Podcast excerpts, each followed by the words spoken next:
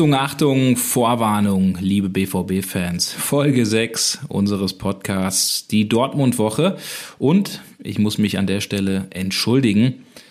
Tonprobleme, ja, die nächsten rund 45 Minuten sind informativ, hoffe ich, glaube ich, aber vom Ton her vor allen Dingen bei mir nicht ganz so gut. Sorry dafür. Der alte Hase, der Olli, der hat das besser hinbekommen. Also ich lerne da auch neu dazu auf diesem neuen Feld Podcasts.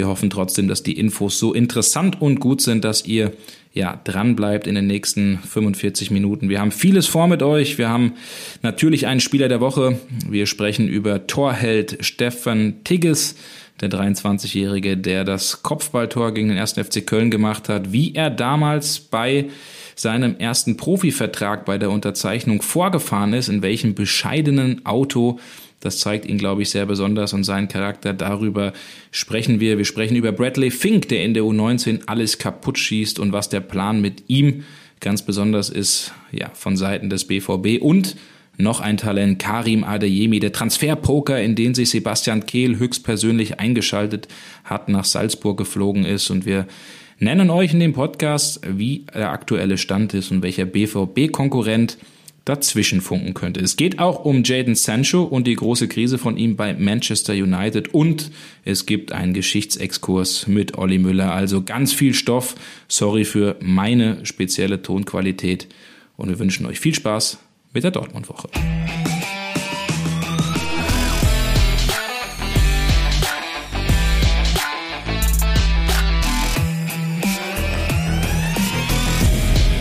Die Dortmund-Woche am Ende einer englischen Woche aufgezeichnet, vor der nächsten englischen Woche aufgezeichnet, natürlich äh, von meiner Wenigkeit Olli Müller und von von mir, von Patrick Berger, mit zwei Siegen im Gepäck. Ne? Das freut die BVB-Fans, glaube ich, ganz besonders, Olli, oder? Zweimal 2-0.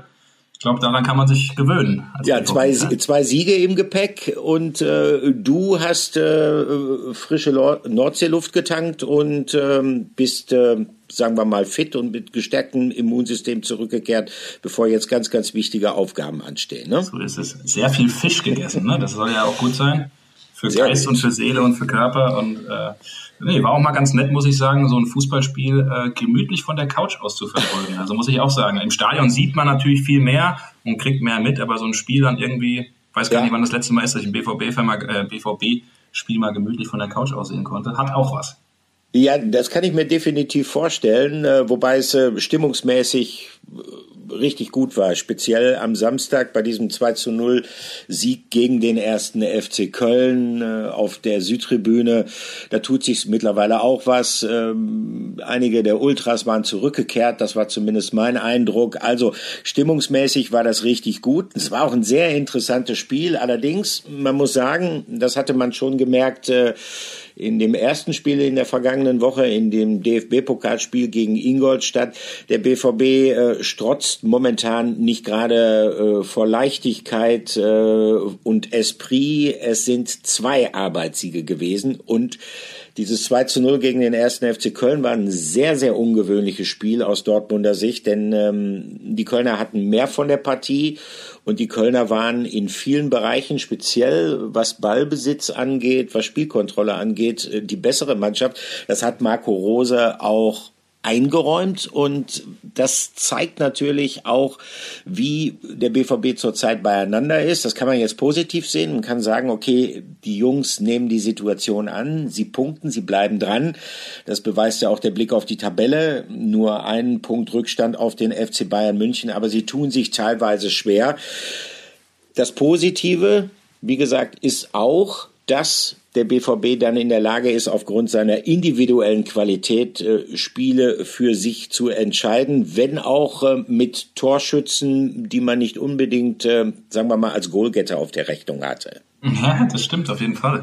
Also du sprichst es an, dass da beispielsweise Torgen Hazard getroffen hat, ähm, mhm. oder dreimal getroffen hat. Das ist ja jetzt nicht ganz, ganz untypisch. Äh, unter anderem auch ein Steffen Tigges ähm, zu den beiden kommen wir, kommen wir jetzt gleich nochmal ausführlicher. Ähm, aber was man unter dem Strich beim BVB sagen muss, ähm, die Moral hat diesmal gestimmt. Ne? Also Laufleistung gegen Köln 119,6 kmh, damit mehr gelaufen als der als der FC. Also das zeigt schon, dass die Mannschaft gewillt ist, ähm, Spiele äh, zu drehen, Spiele zu gewinnen. Ähm, das ist schon positiv. und da muss man auch sagen, Hut ab mit der, mit der Mannschaft, mit den Widrigkeiten, gegen die man ankämpft. Da holt auch Marco Rose aktuell das Beste raus. Trotzdem, wenn da keine Besserung in Sicht ist in Sachen Verletzte, frage ich mich, wie lange geht das noch gut? Das ist eine berechtigte Frage, weil man geht natürlich an die eigene Leistungsgrenze, die Sekundärtugenden, das sind ja oftmals die Dinge gewesen, kämpfen, kratzen, beißen, laufen, die Borussia Dortmund abgesprochen worden sind. Stichwort Charakterfrage, die immer wieder gestellt worden ist, von außen, teilweise auch von den Spielern manchmal in einem Anflug von Selbstkritik selbst. Zuletzt nach dieser 0 zu 4 Klatsche im Hinspiel in der Champions League bei Ajax Amsterdam. Diese Charakterfrage, muss man sagen, ist in den letzten Wochen äh, durchaus eindrucksvoll beantwortet worden. Ohne Emre Can, ohne Moda Hut, ohne Guerrero, ohne Nico Schulz, der ja dann der etatmäßige Vertreter von Guerrero auf der Linksverteidigerposition wäre und vor allen Dingen ohne Reiner und ohne Holland. Äh, das zu kompensieren, Spielen ist nicht ganz einfach und ähm, trotzdem, mich hat's überrascht, wie sagen wir mal, stark der erste FC Köln ähm, die dominierende Rolle in diesem Spiel eingenommen hat. Das kann an sich nicht der Anspruch von Borussia Dortmund sein, zu Hause so zu spielen wie gegen Köln, aber momentan äh, scheint es auch nicht anders zu gehen. Spannende Frage, wie lange das so gut gehen wird. Spannende Frage vor allen Dingen, wie lange das gut gehen wird, wenn die Gegner dann entsprechend qualitativ besser werden, ähm, Ajax Amsterdam oder RB Leipzig. Das sind ja die kommenden beiden Aufgaben. Aber wie gesagt, ähm, halten wir uns mal an den positiven Dingen fest und ähm, dann müssen wir auch sagen, dass jemand, äh, der äh, auch nicht im Vollbesitz seiner Kräfte ist, zweimal für Borussia Dortmund jetzt entscheidende Tore gemacht hat. Und ähm, da wären wir bei unserem Spieler der Woche. Und zu diesem Spieler der Woche gibt es eigentlich auch sowas wie den Spruch der Woche, der stammt von André Schubert, dem Trainer äh, des FC Ingolstadt. Der hat nämlich nach dem DFB-Pokalspiel zu eben jenem Spieler der Woche gesagt, ja, leck mich doch am Arsch, jetzt machst du auch Tore. Als ich dich damals trainiert hat, hast du so gut wie nie getroffen. ja, stimmt. Das hat er bei uns äh, bei Sport 1 gesagt. Wir haben das Pokalspiel ja live übertragen ähm, viele Leute wirklich am TV dran gesessen. Ähm, Schubert und, und Hazard haben ja zusammen in Gladbach zusammengearbeitet. Ne? Und ähm, ja, das ist tatsächlich äh, eine Qualität, die Torgen Hazard hat. Ich, ich finde ja ohnehin, das ist so ein unfassbar starker Spieler, der immer wieder von Verletzungen ähm, geplagt wurde in der Vergangenheit. Der, der konnte, glaube ich, gar nicht so richtig zeigen bisher, was er, was, was, also klar, immer mal zwischenzeitlich aufgeblitzt, aber seine große Klasse hat er noch nie so richtig unter Beweis stellen können, oder? Wie siehst du das? Ja, also äh, seine erste Saison beim BVB, die fand ich sehr stark. Er ist ja 2019 von Borussia Mönchengladbach gekommen, daher auch die Verbindung zwischen André Schubert und äh, Torgen Hazard. Und seine erste Saison, die fand ich sehr stark. Da hatte er 20 Torbeteiligungen, hat siebenmal getroffen, 13 Treffer vorbereitet. Äh, das konnte sich sehen lassen. Ähm, da war er auch weitgehend verletzungsfrei. Da konnte er seine, seine Schnelligkeit einbringen. Er wirkte spritzig, äh, voller Tatendrang verfügt ja auch über eine herausragende Technik, ist ein sehr vielseitig verwendbarer Spieler im Offensivbereich kann auf der 10 spielen, auf den Flügeln, äh, kann die sogenannte abknickende Neun auch spielen, weil er halt auch stark ist, wenn er mit dem Rücken zum Tor steht, dann kann er den Ball gut behaupten. Aber an diese starke erste Saison konnte er dann halt nicht anknüpfen. Und wie gesagt, das ist sein, sein großes Problem, sind Verletzungen. Ähm, wenn man mit ihm spricht, mit, mit Torgen Hazard, hat man den Eindruck, man würde sich vielleicht etwas mehr Temperament bei ihm manchmal auch wünschen. Aber äh, er ist durchaus jemand, der auch über eine große Explosivität äh, verfügen kann, der die auch abrufen kann. Dazu muss er gut drauf sein.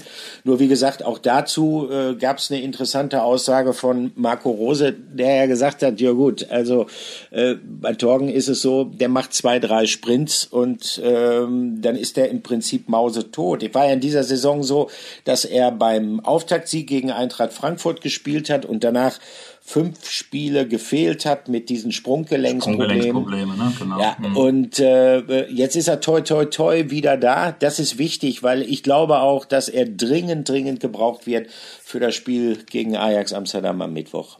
So ist es, so sehe ich es auch.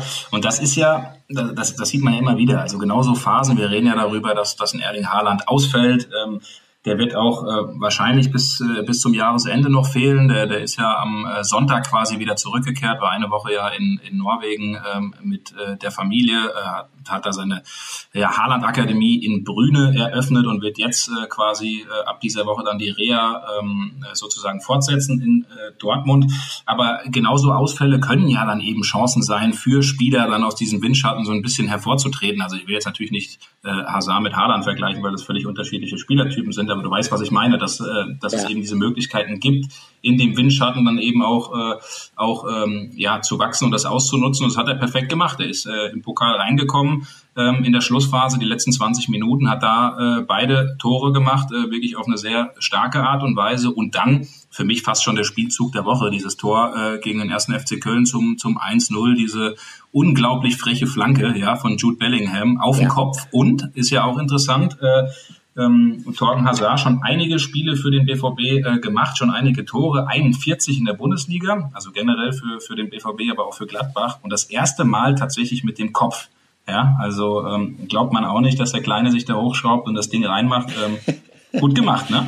Ja, definitiv. Also man ist immer wieder überrascht, wenn man dann mit manchen Statistiken konfrontiert wird. Torgen Hazard spielt ja jetzt auch nicht erst seit gestern in der Fußball-Bundesliga, aber tatsächlich erste Treffer mit dem Kopf. Äh, dazu an dieser Stelle auch nochmal herzlichen Glückwunsch. Äh, das Problem ist nur, äh, der VB muss jemanden ersetzen, der an sich kaum zu ersetzen ist mit Erling Haaland. Und die Frage, die sich immer stellt, ist, wenn der dann mal ausfällt, wie macht man es denn am besten? Also äh, und da hat Marco Rose ja auch einiges versucht. Er hat mit, ähm, ja, man kann sagen, diesen Spielern, die eigentlich von den Eigenschaften eher so eine Mischung aus Stürmer und Mittelfeldspieler sind, schon mal probiert äh, mit der sogenannten abknickenden Neun. Ähm, die Mannschaft allerdings ist darauf eingestellt, mit einer richtig klassischen Neun, sprich mit Erling Haaland zu spielen.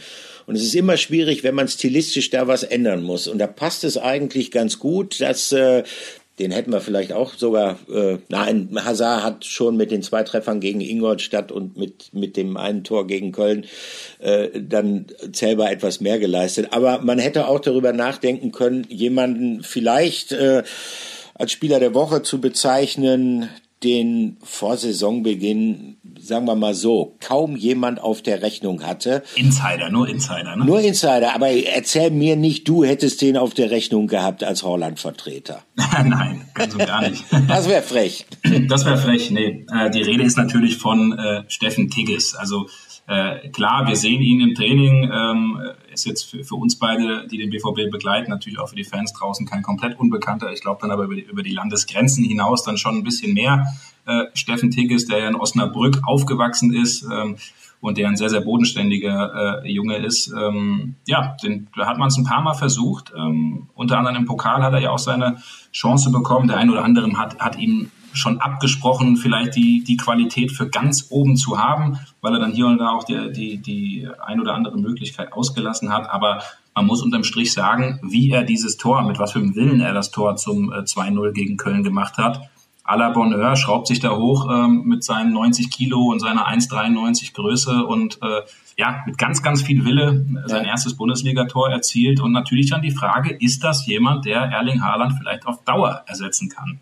So, und die wollen wir natürlich auch ein bisschen besprechen. Was, was, was glaubst du? Also wir, wir können die, die Fragestellung erörtern, beantworten können wir sie natürlich äh, nicht. Ähm, das ist schwer, das würde dem Jungen auch nicht gerecht werden, weil ich denke schon, dass es einen nicht unerheblichen Qualitätsunterschied zwischen Erling Haaland und Steffen Tigges gibt. Da würde mir sicherlich auch niemand widersprechen. Ich glaube sogar, dass er selbst da nicht widersprechen würde. Nein, definitiv nicht. Ich habe ihn übrigens gefragt, ob Erling Haaland ihm gratuliert hatte. Sagt er bislang noch nicht, aber der wird sich garantiert melden.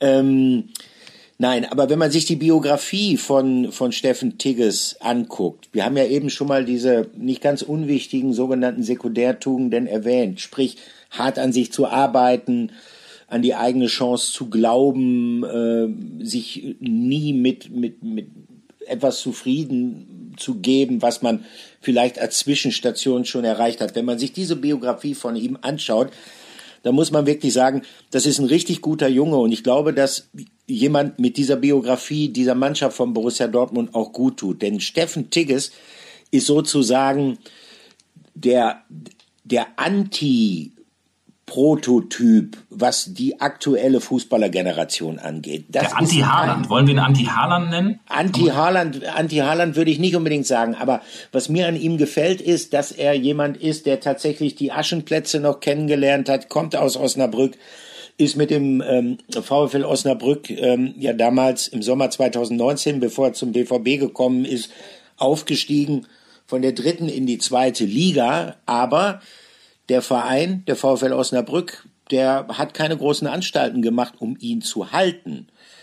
Und dann kam der Schritt zu Borussia Dortmund, weil der BVB irgendwas in ihm gesehen hat, nicht nur leistungstechnisch, was er damals abgerufen hat, konnte er ja teilweise nicht, weil er hat in Osnabrück ja teilweise auf einer Linksverteidigerposition Linksverteidiger, linkes Mittelfeld, ja, ganz Genau, ne? irre. Ja. Äh, und gleichzeitig war er aber auch jemand, der sehr ehrgeizig ist und ähm, der über einen sehr guten Charakter verfügt. Und äh, das hängt vielleicht auch ein bisschen damit zusammen, dass er nicht in diesen Nachwuchsleistungszentren wo den Jungs A natürlich eine sehr gute Ausbildung äh, zuteil wird, aber B ihnen vielleicht auch manchmal ein bisschen zu viel abgenommen wird, was dann dazu führt, dass das Verantwortungsbewusstsein, Eigenverantwortung nicht ähm, am allergrößten ausgeprägt ist. Tigges hat sich hochgekämpft. Es mag sicherlich talentiertere Offensivspieler geben, aber ich finde es beeindruckend, wie er sich dann auch beim BVB durchgesetzt hatte. Er war ja sofort da, dann in der Regionalligamannschaft, äh, hat da, äh, ich glaube, äh, in der ersten Saison, das ist die Saison 2019-20 gewesen, schon als Torjäger und als Vorbereiter geglänzt, durfte dann peu à peu reinschnuppern bei den Profis. Und äh, auch dann wurde er zwischendurch immer wieder zurückgeschickt, aber er hat nie nachgelassen. Und äh, man höre und staune. Jetzt sagt ein Marco Rosa auf einmal, also Steffen Tigges ist der Spielertyp, der einen Horland, wenn der überhaupt zu ersetzen ist, am ehesten ersetzen kann. Also da muss man mal sehen und konstatieren, was das für eine tolle Entwicklung ist, die Steffen Tigges mittlerweile ja schon 23 dahingelegt hat. Ja, total. Wir können ja auch mal, Olli, wo wir gerade an der Stelle sind, du hast äh, Marco Rose angesprochen, äh, der und Steffen Baumgart, der Köln-Trainer, sind ja sehr, sehr gut befreundet und äh, hinterher war auf der PK noch ein bisschen was los. Wir hören mal rein, was die beiden gesagt haben. Kannst du mal Baumi fragen, der findet den Jungen auch. Ähm, äh, du hast ihn mir nicht gegeben. Auch, auch ganz gut. ähm, hat mich im Sommer angerufen, aber äh, ja, wir sind überzeugt davon, dass Tiki hier im Moment noch am richtigen Ort ist für uns und das äh, hat er heute nachgewiesen. Ich glaube, dass seine Entwicklung noch nicht am Ende ist. Er ist ein physisch starker Stürmer. Das bedeutet, er ist der der Spielertyp, der am ehesten noch ähm, äh, einen Erling dann auch äh, ersetzen kann. Vorher haben wir es mit äh, spielstarken Stürmern äh, probiert. Ähm, Toto hat auch ein Kopfballtor gemacht, aber du hast nach Tiki gefragt. Guter Junge, ähm, äh, gute Entwicklung insgesamt. Ähm, ich glaube, stolz wie Bolle heute und das mehr als zu Recht sich erst sein Traum Bundesliga erfüllt. Jetzt der Traum erstes Bundesliga-Tor. Und ähm, ich hoffe, dass ihn das äh, ja, richtig nach vorn bringt und wir ihn hier in Dortmund noch gut weiterentwickeln können. Und dann werden wir sehen, wo sein, sein, sein Weg hinführt. Ja, genau. Du hast ihn mir nicht gegeben, das hat der, äh, der Steffen Baumgart gesagt. Denn es war schon wirklich so. Also der erste FC Köln äh, hat da mehrfach angefragt und angeklopft. Äh, Jörg Jakobs, der Interim-Sportchef, äh, hatte sich gemeldet und äh, das war in der Phase, als man nicht genau wusste, Anthony Modest, ähm, wird aus dem noch was? Ja, es ist aus dem was geworden. Äh, äh, ähm, mhm. Sebastian Andersson, der, der ja auch nicht ganz fit ist. Also die waren da schon mehr als interessiert, den wirklich für die erste Mannschaft zu nehmen. Aber Marco Rose hat da ganz klar gesagt, äh, nee, der Junge bleibt bei uns, ähm, denn gerade dann, wenn ein Erling Haaland ausfällt, ist er eben noch der Typ, der dem Ganzen am, ja, am ähnlichsten kommt, am ehesten kommt. Und äh, man muss ja ohnehin sagen, Steffen Tigges, wir haben es gesagt, bodenständiger Junge, einer, der sich auch mit dem BVB identifiziert, der ist damals, ähm, haben wir gehört, als er dann frisch von Osnabrück nach Dortmund gekommen ist, mit der Freundin äh, direkt in die City gezogen, äh, an den Borsigplatz, also da auch um wirklich äh, ja so ein bisschen auch festzustellen und zu sehen, wie wie denn dieser Verein äh, tickt, die Stadt tickt, äh, wie sehr ähm, das Ganze auch gelebt wird. Mittlerweile wohnt er da nicht mehr und ist ein bisschen umgezogen dahin, wo es, ja, wo, ich würde fast sagen, wo alle hinziehen, ja, wo auch Wasser ist. Ich muss jetzt nicht unbedingt nennen, wo das Idee. ist. Olli, hast du auch eine Idee? Ich habe eine Idee, die, ja. Ich glaube, die Zuhörer auch. Ja, und was ich äh, besonders cool finde, hat er jetzt im Januar 2020 seinen Profivertrag unterschrieben.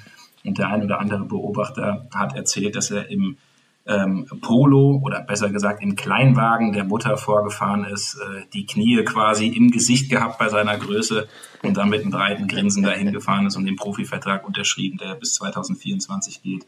Also wirklich ein cooler Junge, ähm, für den man sich sehr, sehr freut. Ähm, und ja, die Frage können wir natürlich nicht beantworten, ob er der Haaland-Ersatz ist. Äh, das wäre auch vermessen, das zu tun. Aber zurzeit, was die Entwicklung angeht, ist das schon sehr, sehr positiv. Und es gibt weiterhin Anfragen für ihn.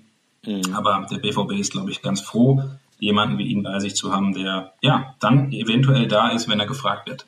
Ja, und man muss ja auch sagen, äh, er hat momentan, was, was diese Besetzung dieser durch die Haaland-Verletzung, vakanten Mittelstürmerposition äh, angeht, einfach sehr gute Karten. Er hat sich das erarbeitet und man muss es immer wieder in Erinnerung rufen. Damit dürfte wenn man bei Saisonbeginn darüber geredet hat, sollte der Holland mal ausfallen, wer könnte ihn ersetzen? Äh, auf Tigges wäre da kaum jemand gekommen. Äh, da hätte man entweder äh, über den Königstransfer über Daniel Mahlen gesprochen, der ja nach wie vor Anpassungsprobleme hat. Der Flitze hatte, hast du das schon mal gehört? Äh, Flitze, ja, das ist das Lieblingswort äh, von Marco Rose. Also äh, ich musste für einen Moment überlegen äh, was er damit meint. Aber dann habe ich es verstanden. Hatte ich auch schon mal. Auf jeden Fall, ähm, da hätte man eher über äh, Donny Malen gesprochen oder natürlich über Yusufa Mokoko. Aber Yusufa Mokoko hat auch Probleme mit Verletzungen, ist jetzt gerade wieder dabei, sich aus einer rauszuarbeiten. Und gleichzeitig merkt man bei ihm natürlich auch äh, bei Mukoko, dass dieser Sprung dann tatsächlich der größte ist. Er hat bislang mühelos alle Sprünge, äh, alle Hindernisse, die sich ihm in seiner noch sehr, sehr jungen Karriere in den Weg gestellt haben, mühelos gemeistert. Aber das Ankommen in der Bundesliga ist dann doch etwas anderes. Vielleicht merkt man da dann auch im, den Altersunterschied zu jemandem wie Tigges, der äh, mit seinen 23 natürlich eine gewisse Reife hat. Aber äh, Talente ist ein gutes Stichwort und ähm, habe ich mal eine Frage an dich, Patrick. Äh, was haben Steffen Tigges und ein junger Mann namens Bradley Fink gemeinsam?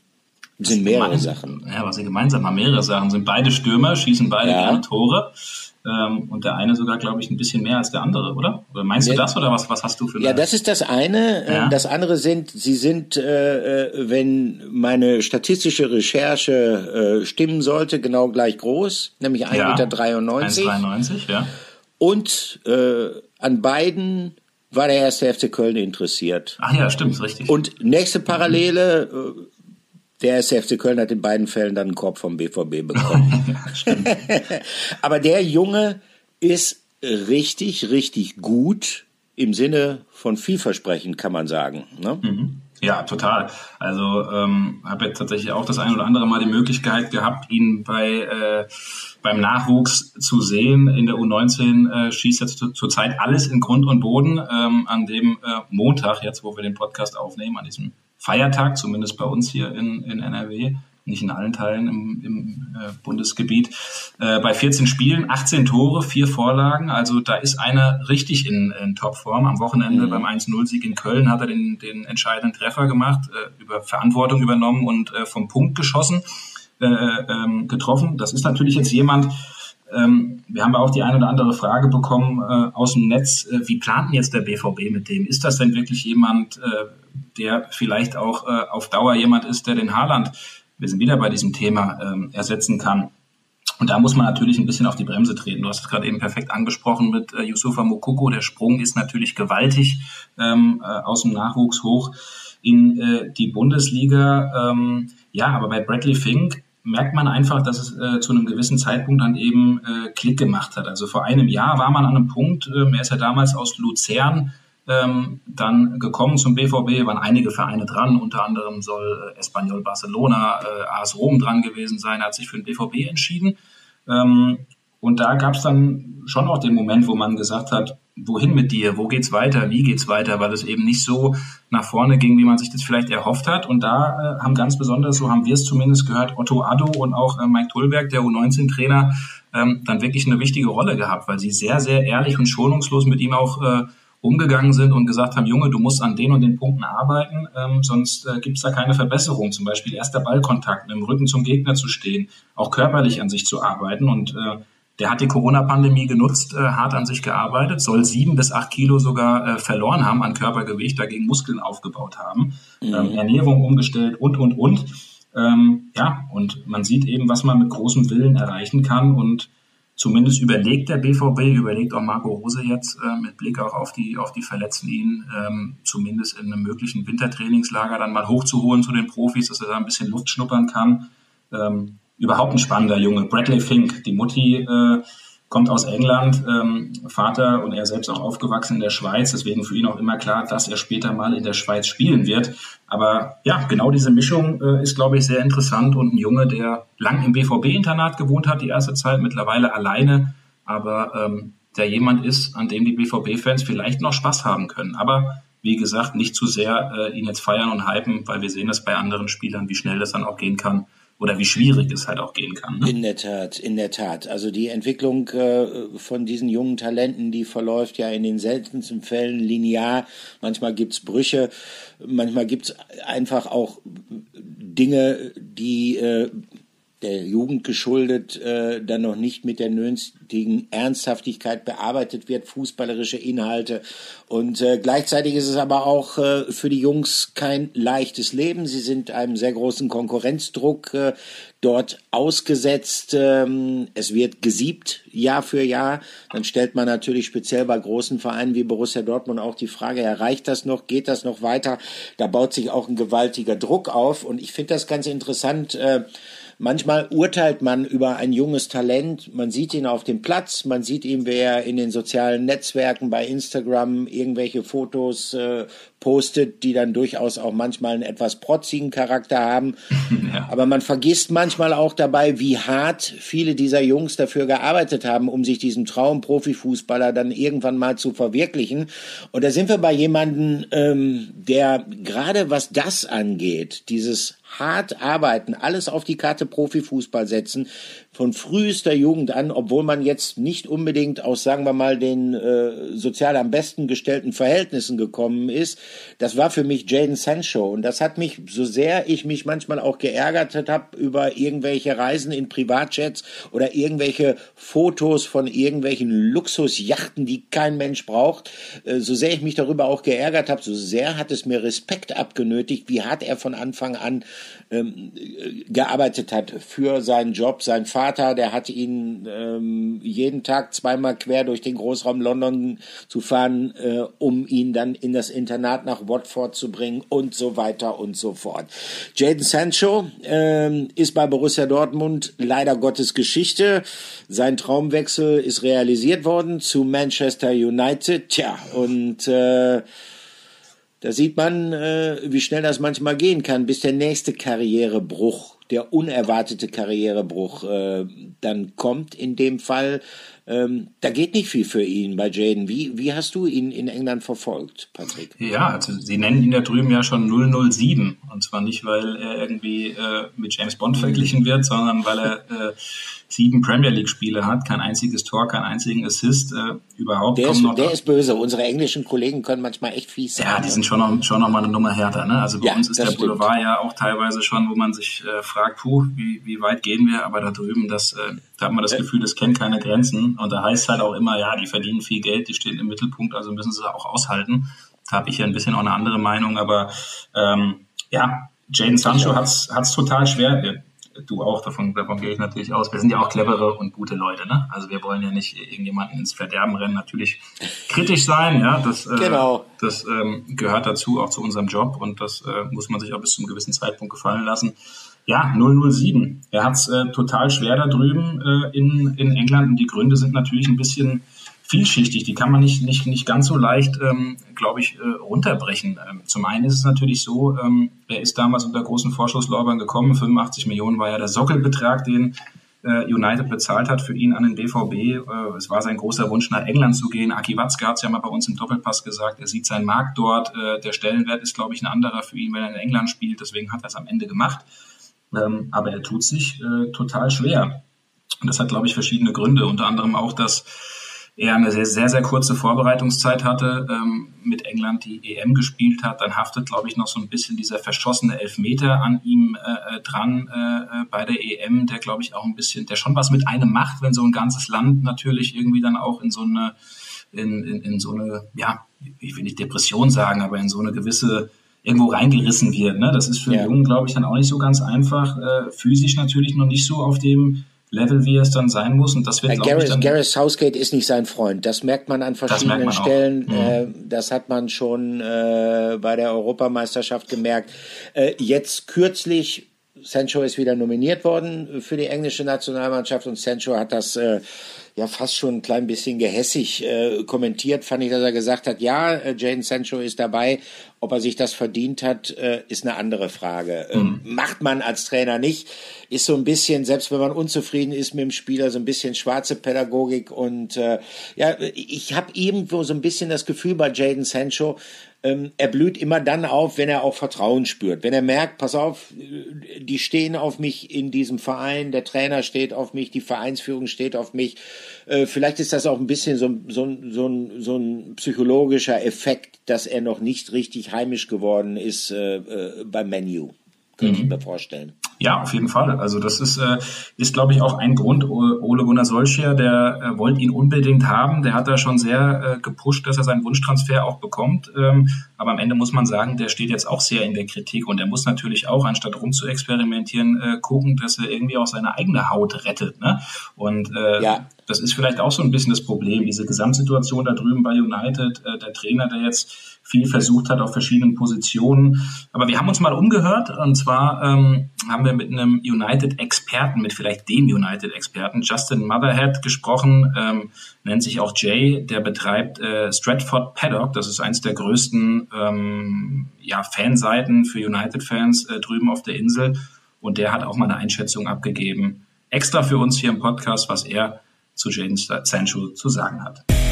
Jaden Sancho. I mean, when we bought Jaden Sancho, most United fans, I think, like myself, from what we, we saw on social media and from the people I spoke to, were absolutely buzzing. We obviously pursued him from a long time. We spoke to yourself at Sport Irons, and you, you, you, told us what a great player he was, and we could see for ourselves as well his performances for Dortmund.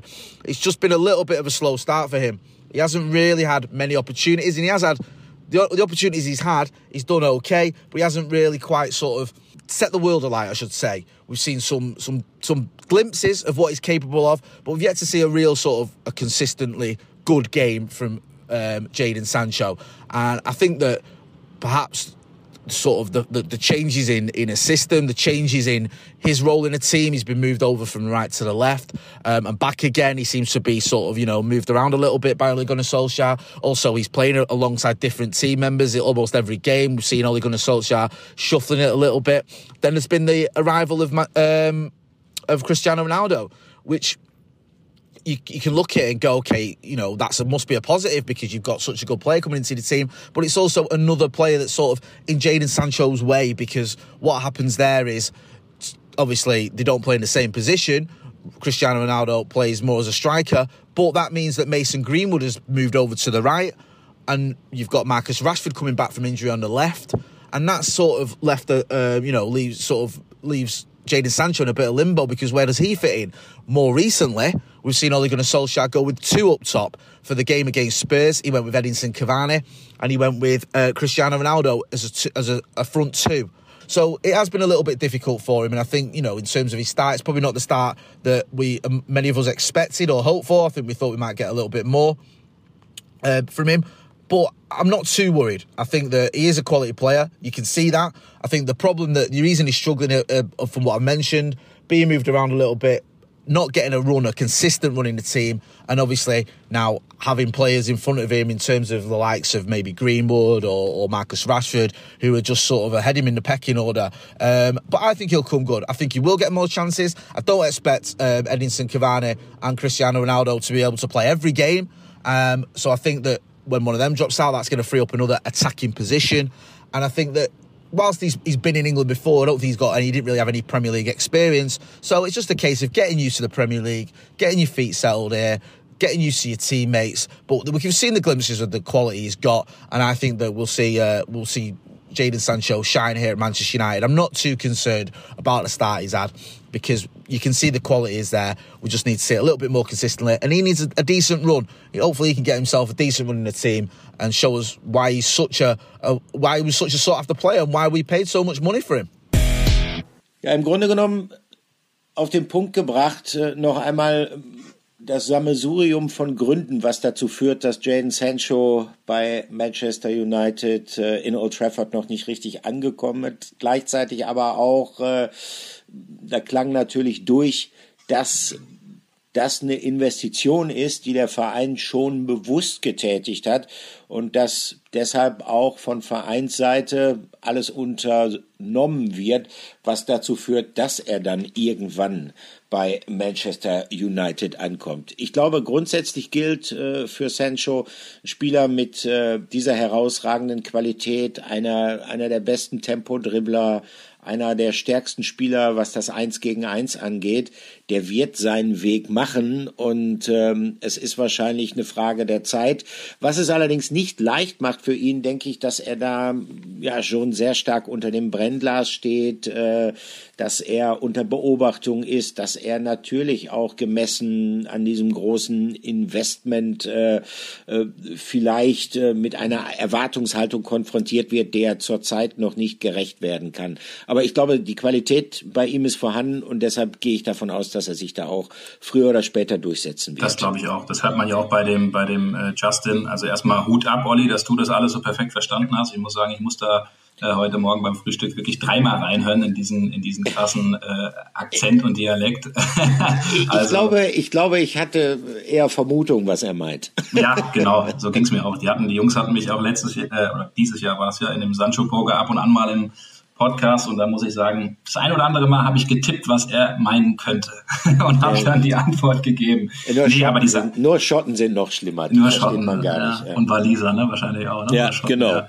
Nee, genau. Also ähm, die sagen ja alle, äh, dass sie da schon überzeugt sind, dass der Jaden das zeigen wird. Er ist eine große Klasse. Ähm, das hört man ja auch bei bei Justin raus, der das, äh, der das ganz klar sagt. Übrigens, ich habe mich auch nochmal informiert und mit einem aus dem direkten Umfeld gesprochen äh, von, von Jaden Sancho. Also da habe ich auch mal gefragt, hab, hättet ihr gewusst, dass Ronaldo kommt, hättet ihr es trotzdem gemacht? Und die meinen, ey, ihr könnt davon ausgehen, dass wir wussten, dass Ronaldo kommt, weil die Nummer sieben war ja eine Nummer, mit der auch Jaden Sancho ein bisschen geködert ja. wurde. Und dann wurde denen schon gesagt, ey, da könnte was passieren, weswegen ihr die Nummer sieben nicht bekommt. Also, und wir hören da auch, dass Cristiano Ronaldo schon äh, ihm oder sich dem äh, Jaden annimmt, äh, auch, auch mit Rat und Tat dann an der Seite steht. Und klar, für so einen Spieler ist es natürlich großartig, mit äh, Cristiano Ronaldo zusammenzuspielen. Und von dem kann man nur lernen. Und es ist ja auch nicht die Position eins zu eins, die ihm weggenommen wird. Also dem muss man ein bisschen Zeit geben. Das mhm. ist, glaube ich, auch normal in der Krise äh, oder überhaupt in so einer Karriere. Der ist ja auch noch sehr jung, 21 Jahre alt, dass das mal Dellen hat. Und da wird er, glaube ich, gestärkt herausgehen. Davon ist, glaube ich, auszugehen. Ne? Ja. Achso, wir hatten da tatsächlich noch äh, eine Frage von, von einem Fan, der, diesen, äh, der dieses äh, Themengebiet abdeckt, ähm, wie wir uns das erklären. Fragt Manuel aus dem Sauerland äh, die Krise. Das machen wir, oder haben wir jetzt gerade eben ja schon versucht zumindest zu beantworten, aber die Frage auch, ob es eine Möglichkeit gibt, ihn zurückzuholen zum BVB mit einer Laie. Aber äh, da, Olli, ähm, sehr, sehr, ja, sehr gering, die, die Möglichkeit, ne? weil der Junge will, will sich da durchsetzen, will da bleiben und der BVB. Ähm, Nein, ja, das Kapitel, das Kapitel ist zu Ende, äh, so schön es auch war und äh, egal wie viel Wehmut am Ende da aufgekommen ist, dass äh, so ein toller Spieler leider Gottes nicht mehr in der Bundesliga spielt.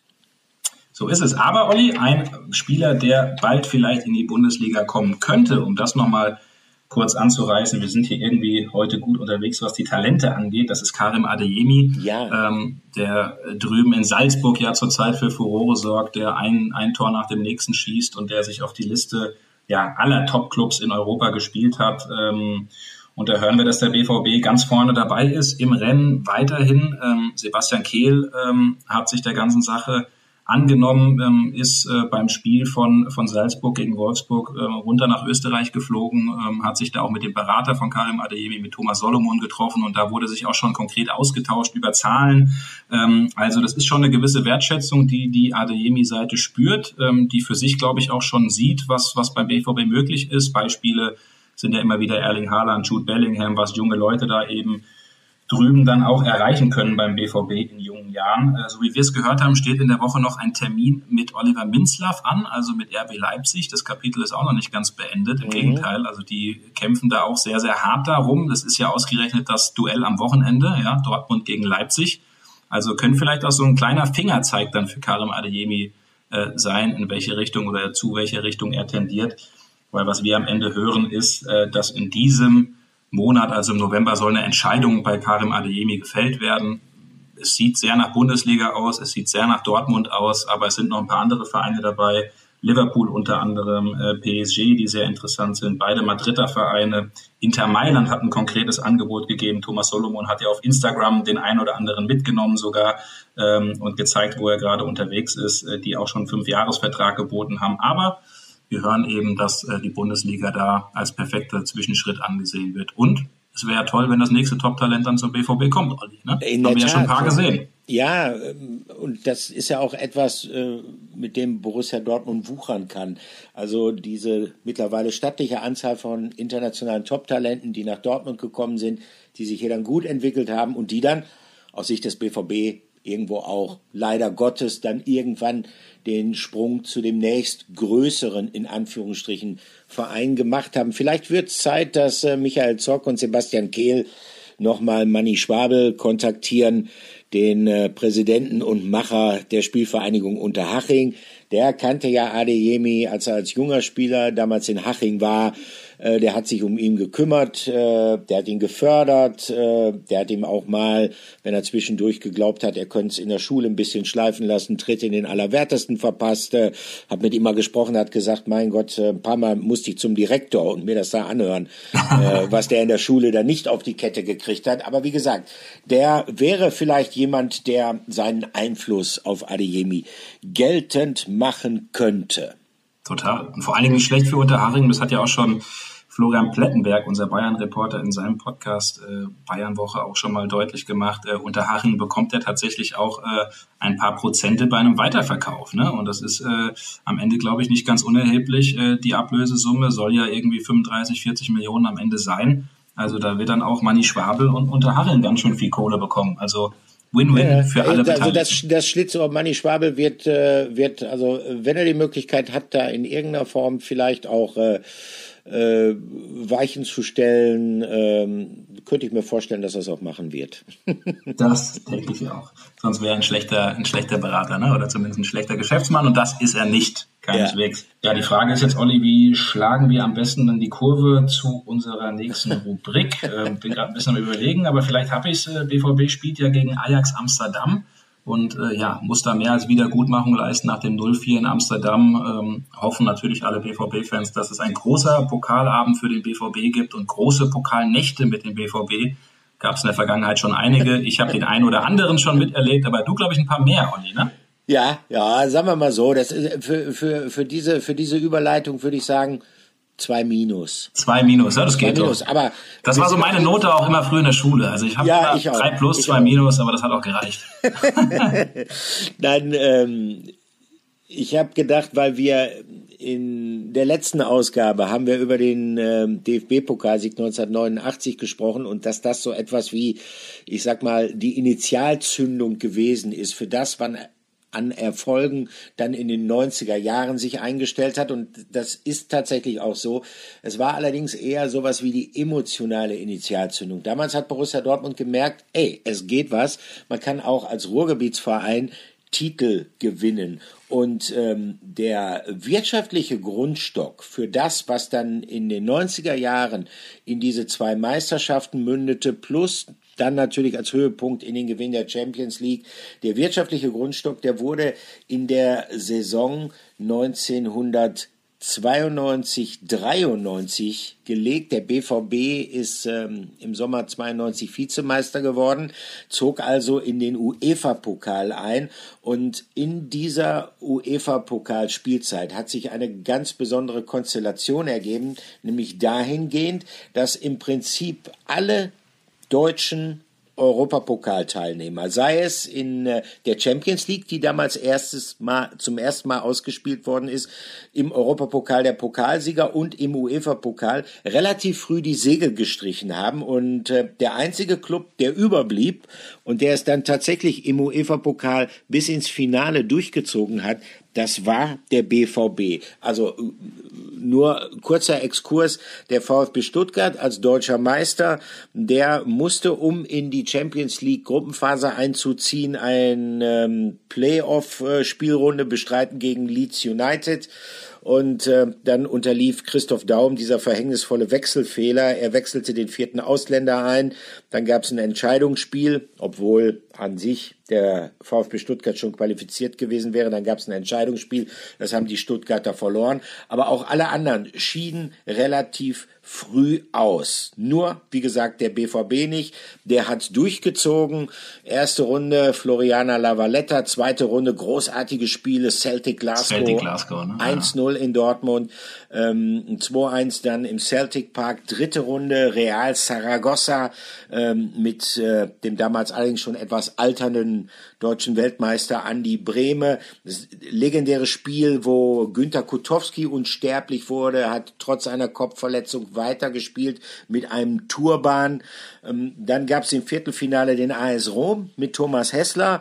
Da gab es ein 0 zu 1 in Rom und ein dramatisches 2 zu 0 im Rückspiel in Dortmund. Ähm, absoluter Höhepunkt dann das Halbfinale AG Auxerre 2-0 in Dortmund, dann 0-2 nach 90 Minuten und Verlängerung in Frankreich und dann ein Elfmeterschießen, in dem Stefan Kloß, der damalige BVB-Cooper, unsterblich wurde. Finale dann gegen Juventus Turin, okay, und das war dann definitiv eine Nummer zu groß. Mit Hin- und ähm, Rückspiel, ne? Mit Hin- und Rückspiel, Mit Hin und Rückspiel das Finale damals noch, im Del mhm. Alpi dann das Rückspiel ähm, mit äh, Juve und äh, Dino Baggio, Roberto Baggio, Antonio Conte, dem heutigen Trainer, Andi und Möller. Andreas Möller. An, Andi Möller, genau, äh, Gianluca Vialli, Jürgen Kohler.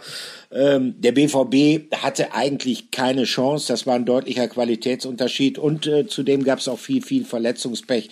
Also da standen dann Leute wie beispielsweise äh, Bodo Schmidt und Uwe Grauer in der Startformation von Borussia Dortmund. Aber wie gesagt, ähm, trotzdem bis ins Finale durchgezogen. Und die besondere Konstellation in diesem Jahr ist gewesen, dass äh, es gab noch keine zentrale TV-Vermarktung. Das heißt, du konntest als Europapokalteilnehmer dein Spiel fernsehtechnisch selbst vermarkten und dadurch, dass alle anderen deutschen Teilnehmer früh ausgeschieden waren, war Borussia Dortmund sozusagen der einzige Verein, der internationalen Fußball zu offerieren konnte. Michael Mayer, der damalige Manager, hat das natürlich ausgenutzt und hat äh, unglaublich hohe Fernsehhonorare ausgehandelt und auch kassiert. Also die Rede ist von der Summe damals astronomisch viel von über 40 Millionen Mark und gleichzeitig wurde dieses Geld dann äh, genommen, um in die Mannschaft zu investieren. Das war die Zeit der Rückholaktion. Also äh, zunächst war ja schon im äh, Sommer 1992 im Vorgriff auf diese Einnahmen Stefan Reuter gekommen von Juventus Turin. Dann kam in der Winterpause Matthias Sammer von Inter Mailand und dann kam im Sommer 1993 Karl-Heinz Riedle für damals 4, 5 Millionen Ablöse. Das ist etwas, da würde man äh, für einen internationalen Topstürmer heute sagen, ey, das ist aber sehr, sehr günstig. Und damals gab es tatsächlich eine Diskussion rund um Dortmund ähm, über äh, die Verwerflichkeit dieser unmoralisch hohen Summen. Das kann man sich fast gar nicht mehr vorstellen heutzutage. Nee, aber so wen kriegt man heute für viereinhalb Millionen, ne? Ja, in der Tat. Aber so haben, haben sich die Zeiten halt geändert. Dann kam noch Andy Möller, dann kam Jürgen Kohler, dann kam Julio Cesar, später auch Paulo Sosa, andere internationale Stars, meist alles aus der Serie A. Das war damals das Nonplusultra im europäischen Fußball. Und aus dieser Mannschaft äh, wurde dann die Mannschaft geformt, die dann äh, zweimal deutscher Meister Meister wurde und die Champions League gewonnen hat. Wie gesagt, damals wurde der Grundstock dafür gelegt, dass Borussia Dortmund ähm, in den internationalen Spitzenbereich aufgestiegen ist. Ähm, nach dem Champions League Gewinn hat man dann so ein bisschen die Übersicht verloren. Die Mannschaft war über den Zenit, die Mannschaft war dann auch zu teuer und ähm, man tat sich schwer, damit wettbewerbsfähig zu bleiben. Man baute gleichzeitig auch äh, viele Verbindlichkeiten auf, die dann zu dieser Finanzkrise geführt haben. Aber das ist jetzt ein anderes Kapitel. So. Jetzt bin ich fertig. Jetzt bist du fertig. Ich kriege auch keine Überleitung jetzt mehr zu dir hin. Immer wieder, aber ich finde es immer wieder gut. Ich finde es immer wieder gut, den, den äh, Geschichtsexkurs. Ich habe eben mal parallel geguckt hier äh, in dem UEFA Cup Wettbewerb, was da denn so die Torschützenkönige äh, waren. Mhm. Äh, Gérald Baticle von äh, AG Auxerre mit acht Toren, George Weah, Paris Saint-Germain mit sieben ja. und dann kommt schon Marcel Wittecek bei Kaiserslautern mit sechs und Anthony Yeboah bei Eintracht Frankfurt mit fünf. Also was für ein Wettbewerb damals, ne? Er war ein großartiger Wettbewerb, das muss man sagen. Also die Spiele, speziell ähm, diese, diese Duelle äh, mit AG Auxerre, mit den Franzosen, die hatten diesen kauzigen Trainer namens Giroud, äh, der, ich glaube, über 35 Jahre dort Trainer gewesen ist und äh, ein, ein, eine beeindruckende, eine wirklich schillernde Persönlichkeit in vielerlei Hinsicht, hat sehr gerne zu vorgerückter Stunde nach ein paar Gläsern Rotwein Edith Piaf gesungen.